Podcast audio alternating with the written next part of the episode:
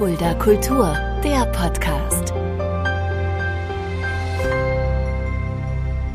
Hallo und herzlich willkommen. Das ist Fulda Kultur, der Podcast. Mein Name ist Shaggy Schwarz und dieser Podcast wird präsentiert vom Kulturzentrum Kreuz e.V. mit freundlicher Unterstützung der Stadt Fulda. Und ja, Stadt Fulda ist ein gutes Stichwort, denn mein heutiger Gast wohnt seit ein paar Wochen sogar erst, wenn man es genau nimmt, hier in Fulda, hat aber schon viel hinter der Bühne, auf der Bühne auch erlebt. Äh, jemand, der ja viel rumgekommen ist, aber jetzt mittlerweile eine ganz andere Leidenschaft hat. Bei mir heute Tore Frerichs. Hallo Tore. Hey Shaggy.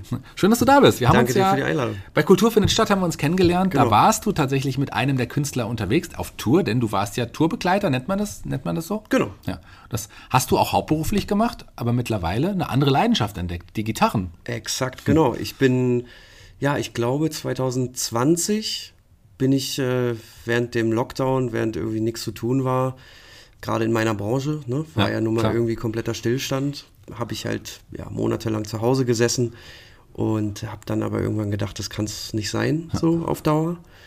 Und bin dann tatsächlich viel irgendwie monatelang auf YouTube hängen geblieben so und äh, ich wollte schon auch vor, vor der Corona-Pandemie habe ich irgendwie immer mehr Lust gehabt, mal was Handwerkliches zu machen so. Habe ich noch nie wirklich gemacht und hatte dann Lust und habe dann irgendwann gemerkt, ich will mal so eine E-Gitarre bauen. So, und äh, habe das dann halt einfach mal gemacht während der Corona-Pandemie und habe dann gemerkt, ey, das macht mir so viel Spaß, endlich mal wieder so was mit den Händen zu machen, ja, und irgendwie was Neues lernen, so irgendwie aus der Comfortzone raus.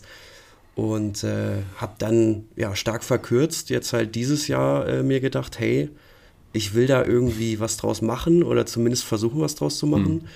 Ja, und jetzt äh, bin ich im Mai, Juni, bin ich hier nach Fulda gezogen und habe mir hier jetzt eine Werkstatt eingerichtet und äh, baue jetzt, zumindest äh, Part-Time, baue ich jetzt E-Gitarren. Ja, äh, Vida Guitars Genau. nennt sich dein, deine Exakt, Firma. Ja. ja. Ähm, das ist ja dann schon mal ein großer Schritt zu sagen, so ich habe jetzt einen Job, klar, während Corona war es natürlich schwierig, diesem Job nachzugehen, Ja. da reden wir auch gleich nochmal drüber, Ja. aber dann wirklich zu sagen, so ich baue jetzt einfach mal mit meinen eigenen Händen eigene Gitarren. Ich meine, die sind ja auch dann nicht gerade erschwinglich wahrscheinlich dann für andere Kunden. Richtig, Und, ja. Vorher die Gitarre war aber schon immer auch dein Instrument, oder?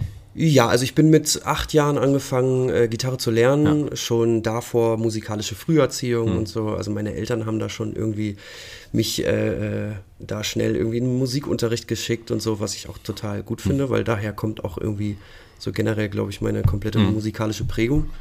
Und da bin ich mit acht Jahren angefangen, Gitarre zu spielen. Hab das dann aber, um ehrlich zu sein, so mit 15, 16 Jahren so ein bisschen aus den Augen verloren.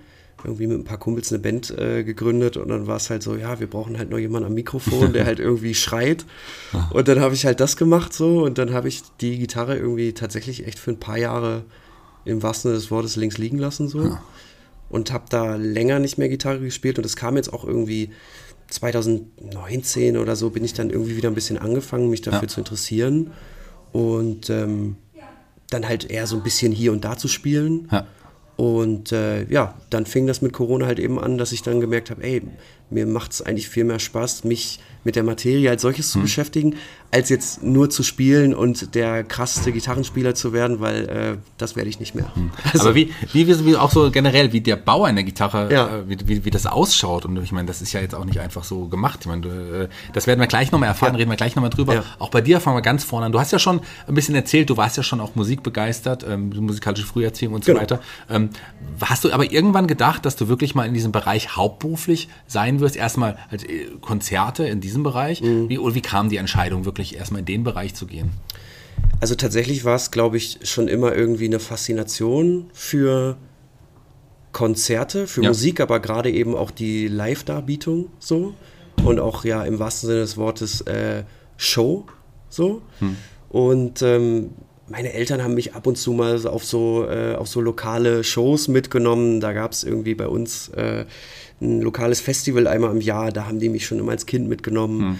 Dann fing das an, dass ich mein, mit meinem Vater so Musik-DVDs immer geguckt habe.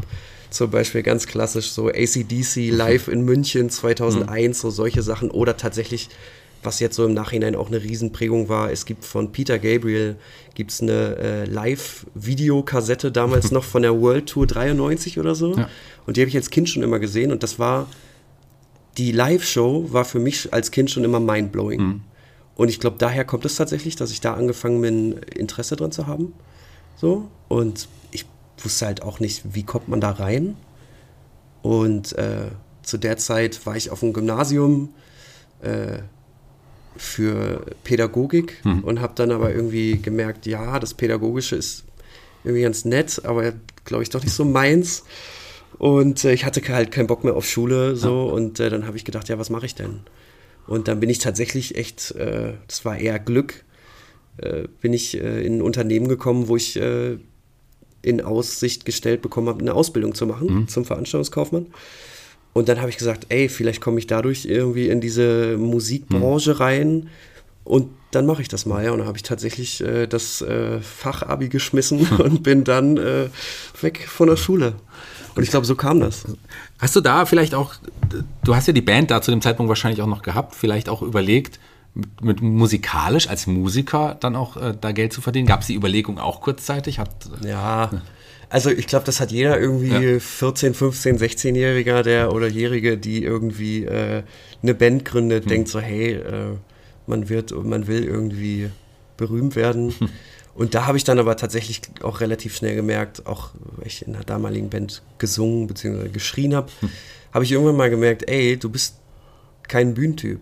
Ja. Und vor allen Dingen kein Frontmann. Ja. So, es hat mir einfach total Unbehagen bereitet.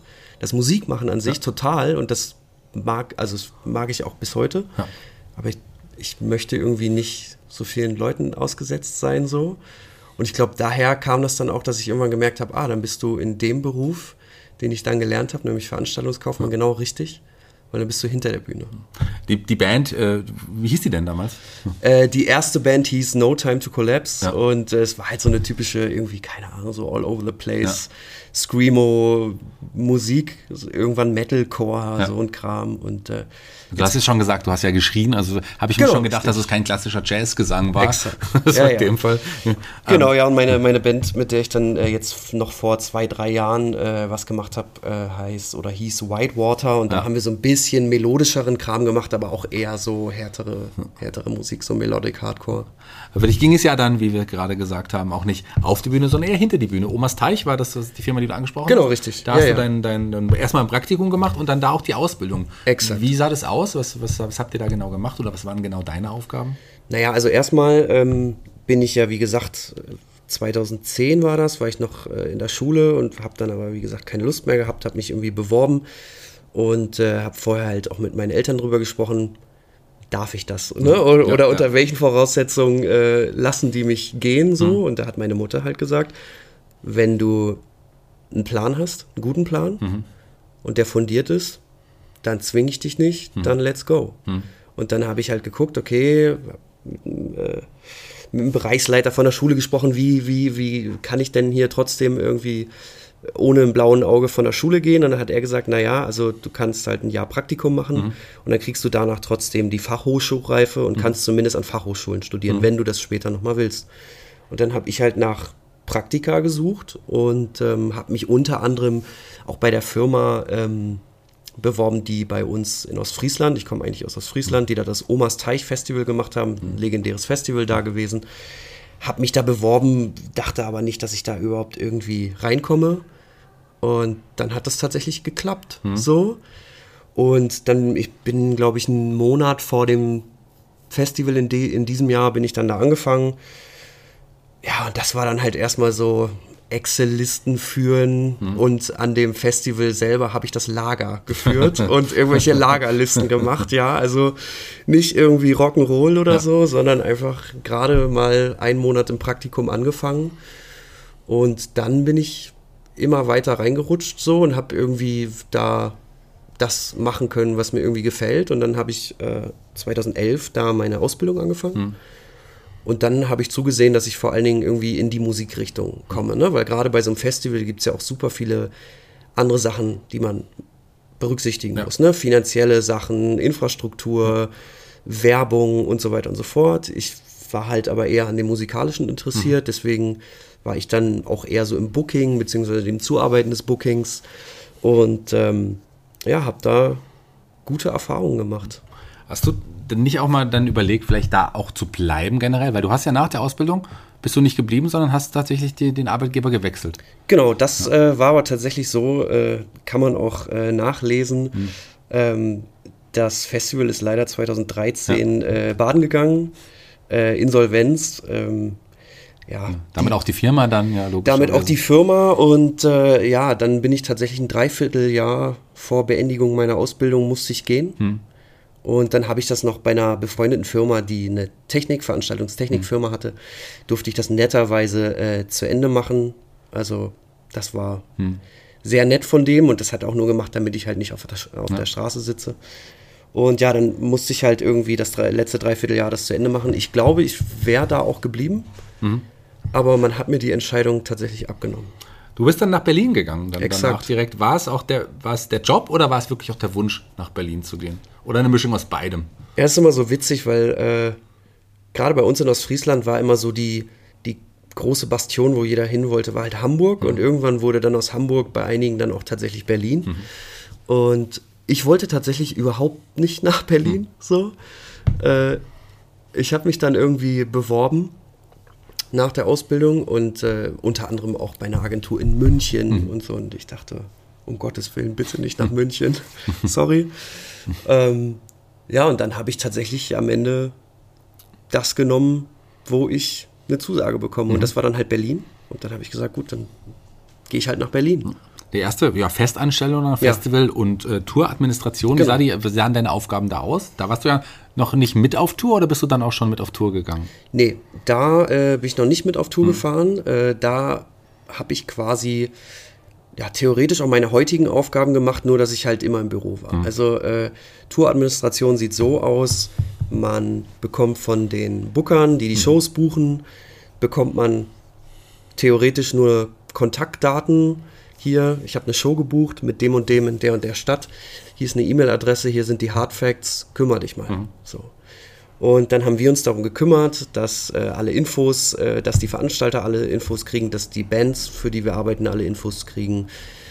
Ich habe dann auch, obwohl das nicht so äh, meine Lieblingsarbeit war, aber auch viel irgendwie in der Werbung gearbeitet, Tourplakate gemacht. Hm. Also tatsächlich irgendwie alles, was äh, so eine Band braucht, um irgendwie auf Tour fahren zu hm. können mhm. und um die äh, Show vor Ort dann auch zu machen, habe ich mich drum gekümmert. Wir haben auch ein paar eigene Shows selber in Berlin veranstaltet als lokaler Veranstalter. Da habe ich mich dann auch um die komplette äh, Konzertdurchführung gekümmert. Ein Dreitagesfestival, mhm. so Tourpakete. Da war alles dabei auf jeden Fall. Und das war halt so der erste Job nach der Ausbildung. Das waren auf jeden Fall paar gute erste Jahre. Hast du dich auch wohlgefühlt quasi bei der Firma? Ja, ja schon. Ja, aber irgendwann gab es dann trotzdem einen Wechsel. Ja. Ich hoffe jetzt nicht wegen nochmal Insolvenz, oder? Nee, ach, In dem Fall nicht. Nee, das war dann irgendwann so der Punkt, äh, auch bei der Firma ist man nicht mehr weitergekommen ja. und man wäre nicht weitergekommen. Also man hätte das da noch 20 Jahre weiter mhm. so machen können, aber da war dann auch die Endstation erreicht. Mhm. Und ich habe dann irgendwann gemerkt, das ist nicht mehr das, was ich will. So, auch gerade ich habe dann, wie gesagt, viel im irgendwie Werbung-Bereich gearbeitet und das, da hatte ich einfach keine Lust mehr drauf, kann man ehrlich so sagen. Und das ist dann ja auch nicht fair dem, Arbeit, äh, äh, dem Arbeitgeber gegenüber so. Also, ne, da hat dann keiner was von und dann bin ich da dann gegangen und äh, habe dann eine neue Stelle angefangen als Tourmanager, als Projektmanager mhm. und Tourmanager und habe das aber fest angestellt bei einer mhm. Firma gemacht. Und das war dann gleich so sechs Schritte hm. nochmal weiter. Ja, große so Firma, großer ja, Name auf der ja, Firma auf jeden Fall, wo du dann untergekommen bist mit auch sehr bekannten Künstlern und darüber haben wir uns ja auch kennengelernt. Ähm, bist du unter, als Tour, als Tourbegleiter quasi fest angestellt äh, zu sein, ist ja auch tatsächlich nicht alltäglich in, nee, ist in relativ Branche, selten. Ja? ja, ja. Das war wahrscheinlich auch ein Job, in den sich dann viele auch gerissen haben. Ja, durchaus. Also es ist schon, glaube ich, so, dass man auf dem, auf dem freien Markt sieht man gerade viele Kollegen, äh, die irgendwie 200, 300 äh, Tage im Jahr hm. nur unterwegs sind. Und aus finanzieller Sicht ist das, glaube ich, lukrativer. Hm. Aber ich wollte halt auch nicht nur auf Tour sein. Hm. Also ich hatte keine Lust, 200, 300 Tage im Jahr nur unterwegs zu sein. Ich wollte halt schon auch irgendwie eine Basis haben. Ich mag auch zu Hause zu sein hm. und irgendwie ein Leben zu Hause zu haben. Hm. Und das war für mich total guter Kompromiss und das fand ich auch, also finde ich auch bis heute, obwohl ich da nicht mehr arbeite, finde mhm. ich das eine gute Idee. Also es hat Sinn gemacht. Hm. Hast ja dann doch wirklich einige, trotzdem einige Touren mitgemacht, aber auch vor Ort hattest du Aufgaben. Ich meine, äh, wir können ja auch sagen, ihr habt ja auch eine, quasi eine große Veranstaltungslocation, die ihr da auch mit betreut habt. Auch das gehörte zu deinen Aufgaben. Exakt. Ja, ja. Wie, wie, was mochtest du am meisten an der Arbeit? Oder war es einfach auch die Vielseitigkeit? Ja, es war tatsächlich die Vielseitigkeit. Ja. Und das hat mir dann, glaube ich, da hat mir auch die Ausbildung bei dem Omas Zeich Festival ja. äh, geholfen, weil da musst du alles machen. Mhm. Ne? Und das, das ist halt ein Festival auf dem Dorf gewesen, so mit halt so Dorfleuten, wo man alles machen muss. Also ich habe in meiner Ausbildung auch diverse Gräben gegraben, irgendwelche Thuja-Hecken weggerissen, so, wo halt einige, glaube ich, sagen würden, das gehört mhm. nicht zum Teil meiner Ausbildung. Aber ich habe das halt alles mitgemacht, so. Mhm. Und das gefällt mir irgendwie auch. So, das war bei der Firma, wo ich jetzt zuletzt angestellt war, gewissermaßen auch irgendwie hm. so da. Ne? Also wenn man die Arbeitseinstellung hat, so hey, ich mache alles irgendwie mit, hm. so dann äh, ist es auch ganz cool. Wir reden gleich auch noch über die Corona-Zeit, weil ja. hat sich auch wirklich einiges verändert bei dir. Ja. Aber ähm, wir haben jetzt erst speziell auch auf Namen verzichtet, haben extra viele Namen jetzt auch nicht genannt. Aber gibt es trotzdem, ähm, ich versuche es mal, eine, ja. irgendeine Tour, irgendeinen Künstler, wo du sagst, das habe ich besonders positiv in Erinnerung, das war einfach großartig, hier auf dieser Tour dabei zu sein. Ja, also das gibt's schon. Namen muss man da nicht unbedingt nennen. So, ähm, ja, aber also es bei jeder Tour, auch wenn sie teilweise irgendwie schwer waren oder es irgendwie eine große Herausforderung war, da lernt man total viel durch. Mhm. Also als ich da zum Beispiel angefangen bin bei der Firma, ähm, war ich zwei Monate da mhm. und bin das erste Mal mit einer Band auf Tour gefahren. Also ich habe das mit einer befreundeten Band habe ich das schon mal gemacht, ein Wochenende ja, nach ja. Luxemburg gefahren, da auf dem Festival ein bisschen einen auf Tourmanager gespielt. Ja, aber das äh, habe ich noch nie so gemacht. Und in der Firma habe ich zwei äh, Monate gearbeitet und bin dann auf eine vierwöchige Tour gefahren mit äh, zwei LKWs, zwei. Nightlinern. Das waren ungefähr 40 Leute auf Tour und äh, das musste ich dann irgendwie bändigen. Das war dann, das war dann schon eine ganz andere Herausforderung. So. Wie sieht denn so der Alltag dann aus? Ja. Das ist vielleicht interessant für unsere Hörer. Wie, wie, also kommt er hin und dann? Wie geht's weiter? Also jetzt äh, auf einem klassischen, auf einem klassischen ja. äh, Tourtag. Genau, so ein klassischer Tourtag auch. Also wenn man zum Beispiel eine, eine größere äh, Tourproduktion hat, jetzt äh, sage ich einfach mal, man ist äh, mit einem Bus unterwegs, mhm. mit einem Nightliner, das heißt, man kommt aus einer anderen Stadt, schläft über Nacht in dem Bus und kommt dann morgens in der neuen Stadt an. Das ist zwar schon eine sehr luxuriöse Art und Weise zu touren. Mhm. Ich meine, ne, viele und der normale, die normale Art und Weise, da fährt man halt über Tag in einem Sprinter irgendwie 4, 5, 6, 700 Kilometer auch alles gemacht. Aber jetzt, ne, so eine etwas angenehmere Art zu touren, du äh, wachst morgens um 8, hm. wache ich aus dem Bus aus, äh, auf, so und äh, dann gehe ich natürlich als Tourmanager als allererstes in die Halle, hm. Äh, suche mir den örtlichen Veranstalter, sag Hallo, hm. kümmere mich erstmal um alles, guck, wo sind meine Büros, wo ist alles, mach mit dem eine erste Übergabe, guck mir erstmal alles an. Dann auf einem größeren äh, Tourpaket äh, mit etwas größeren Hallen, auch gerne, du steigst aus dem Bus, suchst erstmal selber, wo geht's rein. Mhm. Und dann habe ich tatsächlich erstmal schön Schilder geklebt und Pfeile geklebt, wo geht's in die Halle, damit deine ja. Musiker und MusikerInnen irgendwie später verstrahlt aus dem Bus kommen mhm. und wissen, wo es in die Halle geht. Und dann kommst du erstmal selber an und äh, gehst dann so in den Tag und guckst, dass äh, deine Produktion alles reibungslos mhm. läuft, also dass deine Techniker, die du dabei hast, dass die äh, örtlich alles gestellt bekommen, dass da keine Probleme gibt, dass alles so wie dein Tagesablauf, mhm. äh, wie dein Tagesablauf ist, dass es auch alles so klappt. Du bist doch der Erste, der kommt, hast du gerade gesagt. Aber jo. in der Regel bist du wahrscheinlich dann auch der Letzte, der geht, oder? Ja, in der Regel schon. ja, also, also kein Acht-Stunden-Tag. Nee, es, also teilweise sind es dann schon so, äh, gerade auf so einer Bustour, mhm. wie gesagt, größere Produktionen, wo man schon irgendwie um, morgens um acht oder neun in mhm. die Halle geht. Das ist wirklich so, wenn du zwei LKW voll Material dabei hast, ne? Mhm. Weil sonst schaffst du das nicht, das alles aufzubauen. Da hast du wirklich teilweise 16, 17 Stunden Tage.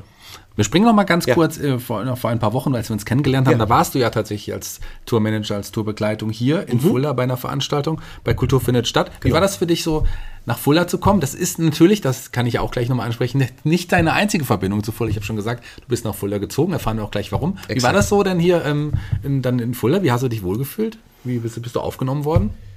Bei der Veranstaltung. Ja. Also ich dachte, ich habe mich total gefreut. Mhm. Ähm, so die, äh, also dazu muss man sagen, ähm, ich arbeite halt nebenbei aktuell noch als äh, Tourmanager weiter, aber als äh, freier Tourmanager mhm. und äh, mache auch weiter noch Künstler, die ich in meinem in meiner, bei meiner alten Arbeitsstelle als festangestellter Tourmanager, die betreue ich quasi weiter nur auf äh, freier Ebene. Und äh, als mich dann der Booker hat mich extra angerufen und hat gesagt, ey, ich habe für Künstler XY habe ich äh, eine Show in Fulda gebucht, also für dich äh, Hometown Show wird super. Und ich habe mich total gefreut. Und dann habe ich irgendwann gemerkt, ah, ja, wir spielen ja einen Tag äh, davor im Ruhrpott und einen Tag danach in München. So, dann habe ich halt, wurde leider aus einer Hometown-Show ja. mit schön zu Hause schlafen und duschen, wurde dann doch leider am Showtag Fulda aus dem Pott kommen. Und dann äh, nach der Show sind wir noch den halben Weg weiter nach München gefahren, mhm. weil wir am nächsten Tag eine frühe Show gespielt mhm. haben. Ja, und da wurde leider so gar nichts draus mit irgendwie einer heimische Show. Mhm. Aber trotzdem äh, habe ich meine Freundin eingeladen und äh, die Schwiegermutter eingeladen und trotzdem äh, war es total nett, weil habe ich dich kennengelernt und euch kennengelernt und ähm, ja, mal ein paar lokale Connections knüpfen und so. Das war sehr nett. Du wohnst ja nur ein paar hundert Meter vom Museumshof mittlerweile entfernt. Tatsächlich. Du hast ja. gerade gesagt, hast deine Freundin angesprochen, deine Schwiegermutter angesprochen. Deine Freundin war der Hauptgrund, warum du hergezogen bist, oder? Genau, einer der Hauptgründe. Ja. Also wir haben uns in Berlin kennengelernt und die kommt aus der Nähe von ja. Fulda hier, aus Hünfeld. Und sind halt hier immer wieder mal zu Besuch gekommen mhm. und ich komme ja wie gesagt eigentlich aus Ostfriesland und als ich das das erste Mal äh, hier gesehen habe, so die Natur, dachte ich, ich bin im Auenland. Mhm. So, hat mir total gut gefallen, so mit den ganzen, mit den ganzen Bergen in der Rhön. Äh, und je öfter ich hier war, desto schöner fand ich es hier halt gerade so, mhm. weil wir gehen auch gerne mal wandern und ich meine, ne, hier fährst du irgendwie 15 Minuten und bist in der Natur und kannst einfach loswandern. Und das fanden wir total gut. Und dann haben wir uns halt Anfang diesen Jahres relativ spontan dazu mhm. entschieden, wir ziehen A aus Berlin weg und B erstmal hier hin. Mhm. So, weil wie gesagt, hier haben wir halt den, den Familienanschluss so und äh, das war für uns relativ, relativ günstig. Mhm. So, dann erstmal zu sagen, wir ziehen hier hin, weil es, wie gesagt, ich finde es landschaftlich hier auch sehr schön. Und wir hatten einfach beide keine Lust mehr auf Berlin. Also mhm. gerade die Corona-Zeit hat so nochmal alle Vorzüge, die so eine Stadt dann hat, irgendwie weggenommen. Und dann mhm. haben wir auch gesagt, okay, ich habe acht Jahre in Berlin gewohnt, meine Freundin über zehn Jahre. Das scheint dann jetzt vielleicht die Zeit gewesen zu sein. Mhm. So. Gerne hierher zurück. Für sie ja quasi nach Hause. Also ja, auch. ja, hätte sie auch tatsächlich nicht gedacht. Ja. So, also war nie so ihr Plan, aber dann hat sie jetzt gesagt, hey, Du hast gerade Corona angesprochen, war ja. sicherlich Teil äh, der, auch des Findungsprozesses ja. äh, und aber natürlich auch deiner beruflichen Umorientierung. Hat da sicherlich Voll. auch was damit zu tun, gerade als Corona losging. Wie hat sich deine Arbeit dann verändert? Ja, also erstmal hat sich die Arbeit so verändert, dass ich gar keine Arbeit mehr hatte. Mhm.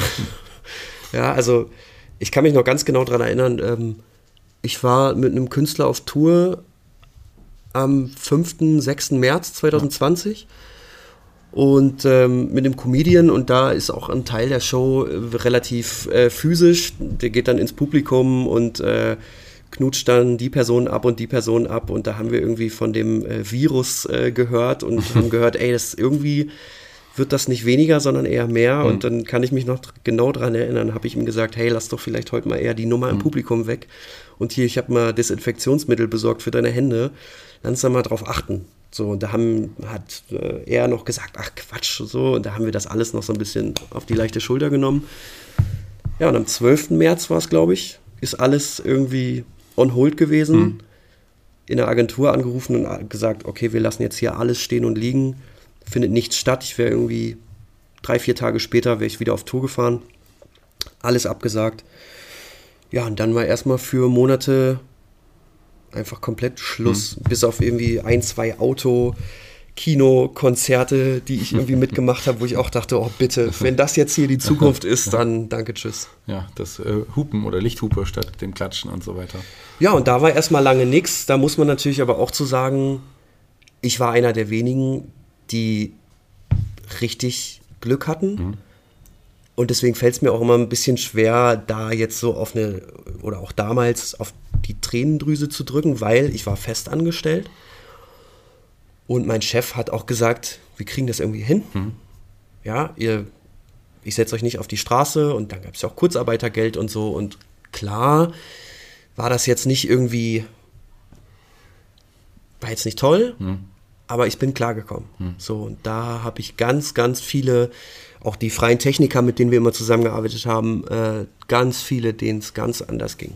Ja, und äh, deswegen kann ich mich da tatsächlich auch im Nachhinein überhaupt nicht beschweren. Aber trotzdem war natürlich jeder hatte Angst, jeder wusste nicht, was wird das hier, wie lange dauert das. Dann hat man sich irgendwie eingeredet, naja gut, dann machen wir jetzt mal einen Monat mal ein mhm. bisschen halblang und dann geht es wieder los. Mhm. Und dann hat man aber ganz schnell gemerkt, nee, das äh, wird nichts. Mhm. So, es war hart. In dein Leben ist ja dann was anderes getreten in ja. der Zeit auch. Ähm, und ich weiß nicht, wie bist du dann drauf gekommen, wirklich Gitarren zu bauen. Das ist ja dann nochmal ein Schritt zu sagen, so, mein Job, äh, so richtig, irgendwie erfüllt mich das nicht mehr. Ähm, ich baue jetzt Gitarren. So einfach ja. war es ja wahrscheinlich nicht. Nee, so einfach war es nicht. Und äh, das fing, wie ich äh, vorhin schon mal äh, gesagt habe, fing es eigentlich eher tatsächlich als Zeitvertreib mhm. an. Ich weiß gar nicht mehr in welchem, aber in irgendeiner unsäglichen Lockdowns, wo gar nichts ging und auch nicht auf die Straße treten eigentlich ähm, habe ich halt gedacht, okay, ich werde halt hier in meiner Stadtwohnung, ich werde irre. Also wenn ich jetzt noch länger einfach sitze und mir nur Gedanken mache und meine Gedanken kreisen, ähm, dann werde ich irre, du musst irgendwas machen. Und ich hatte halt wirklich einfach das Verlangen, auch was mit dem Körper zu machen, mhm. körperlich irgendwas zu machen. Ähm, und dann habe ich eben diesen Entschluss äh, gefasst, mal so eine Gitarre auszuprobieren, habe ganz viel irgendwie auf YouTube geguckt, mir irgendwie versucht, viele Sachen anzulesen und habe das dann so als Projekt für mich gesehen und habe dann nach dem, nach dem ersten Projekt, nach der ersten Gitarre, natürlich erstmal ganz rudimentär, nicht gleich irgendwie alles von vornherein, sondern erstmal nur einen Gitarrenkorpus machen, habe mir dann einen Gitarrenhals gekauft, habe dann ne, die verschiedenen Parts gekauft, geguckt, ja, wie macht man das, fast alles komplett mit der Hand gemacht und habe dann gemerkt, ey, das macht dir so viel Spaß und du hast so viel Ehrgeiz, du hast lange dich nicht mehr so lebendig gefühlt in den letzten anderthalb, zwei Jahren wie das jetzt hier.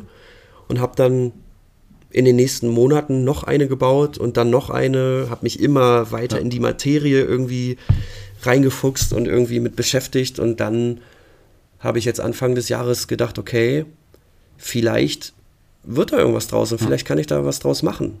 Und ähm, klar, man muss natürlich auch sagen, es wäre vermessen zu sagen, ich mache das jetzt. Hm. Ich bin nicht gelernt, sondern ich habe es mir selbst beigebracht. Es wäre natürlich vermessen zu sagen, äh, damit kann ich jetzt meinen Unterhalt bestreiten. Dem ist nicht so. Aber äh, wenn man Dinge nicht probiert, äh, dann wird es sowieso nichts. Ja, wie soll man es sonst rausfinden? Genau. Genau richtig. Und äh, ja, und ich hatte halt auch einfach tatsächlich ein bisschen Lust auf ein bisschen mehr Balance in meinem mhm. Leben. So und nicht irgendwie, wenn ich nicht auf Tour bin, immer nur in der Agentur zu sitzen. Und halt auch mal, ja, wenn ich dann halt heute mal ein bisschen länger schlafe, dann schlafe ich mal ein bisschen länger, dafür arbeite ich länger, was auch ja. immer. Und mir das einfach ein bisschen selbstbestimmter einzuteilen. Erinnerst du dich noch, als deine erste selbstgebaute Gitarre fertig war und du den ersten Ton darauf gespielt hast, was für ein Gefühl das war? Ja, das war verrückt. Ja. Also ich wollte es gar nicht glauben, dass es A funktioniert hat und B, dass ich das gemacht habe, hm. so mit den eigenen, mit meinen eigenen Händen und dass es tatsächlich echt funktioniert. Hm von der ersten Gitarre, ja. von einem Hobby, von einer Leidenschaft, ja. dann aber dann irgendwann zu dem Punkt zu kommen, zu sagen, so, ich mache mich jetzt selbstständig und baue jetzt Gitarren, ja. das ist auch noch ein großer Schritt. Ich meine, da muss deine Freundin wahrscheinlich mit einverstanden sein, und zumindest musst du, hast du, musst du ihr das ja mitteilen, dass du das jetzt vorhast. Absolut. Um, und um ehrlich zu sein, war sie auch einer der treibenden Kräfte dahinter. Ja. Also ich bin da immer eher so der Sicherheitsspieler.